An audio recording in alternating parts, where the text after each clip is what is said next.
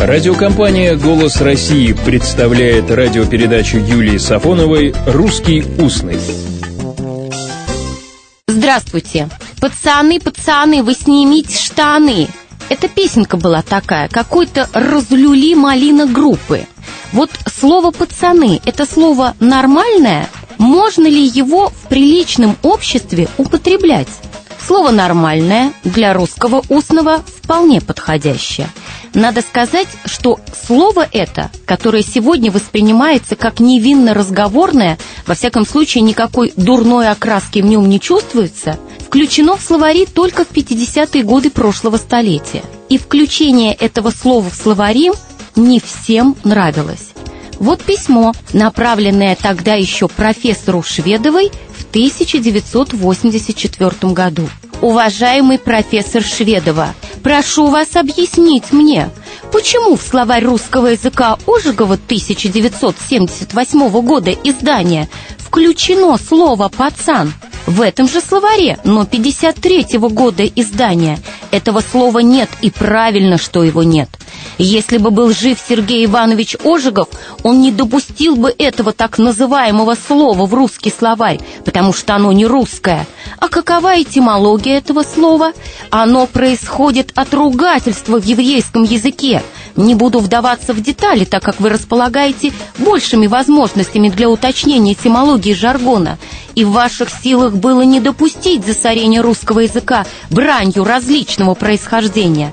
Вред от такой неразборчивости на лицо. Бранное это слово печатают в газетах и журналах, в «Комсомольской правде» за 14 ноября 1984 года.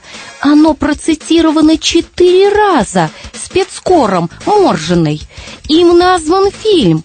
Оно на устах безнадзорных мальчишеских компаний в подворотнях и прочих антисоциальных элементов. Неужели явилась необходимость издать словарь нецензурных слов и выражений воровского жаргона? С легкой руки таких неразборчивых редакторов и издателей погибнет русский язык. А потом, в заключении, почти строгое предупреждение – в последующих изданиях словарей русского языка необходимо строго подходить к включению новых слов и не допускать подобных нововведений. Страшно от такого письма, больше похожего на донос, чем на мысли вслух. Но вот ответ профессора Шведовой. Достойный ответ. Как свидетельствует само ваше письмо, слово «пацан» в значении «маленький мальчик» широко вошло в русское разговорное и просторечное употребление. Оно находит отражение в печати. В этом употреблении, пишет Наталья Юльевна Шведова, оно не имеет оттенка неодобрительности, а напротив, несет в себе элемент положительного отношения.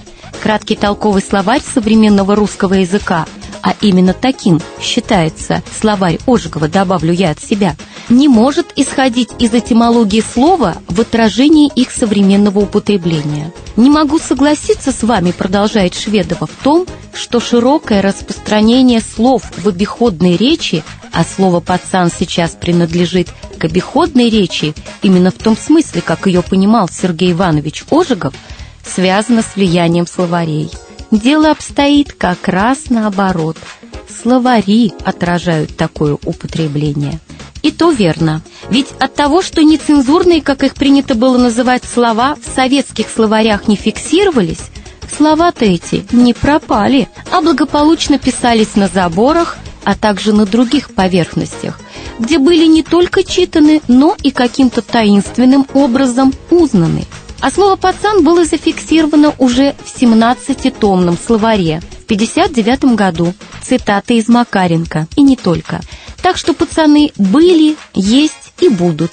А вот и еще один рассказ о наивной вере в магическую силу слов. Одна из известных своей благотворительностью женщин XIX века активно восставала против обычая устраивать в квартирах два хода. Один для прислуги, черный, а другой для господ, парадный. Что же делать, спросили ее. Как устранить это зло? Очень просто, сказала она. Нужно назвать черный ход парадным. Пусть прислуга знает, что она ходит по парадному, а господа по черному. Следуя этой логике, пацанов надо называть девчатами и тогда не будет ни беспризорных, ни хулиганистых особей мужского пола. Если бы так. А в общем-то, следует помнить другое. Плохих слов нет. Но, к сожалению, есть плохие люди. Всего доброго, добрых слов и добрых встреч. «Русский устный» – программа Юлии Сафоновой.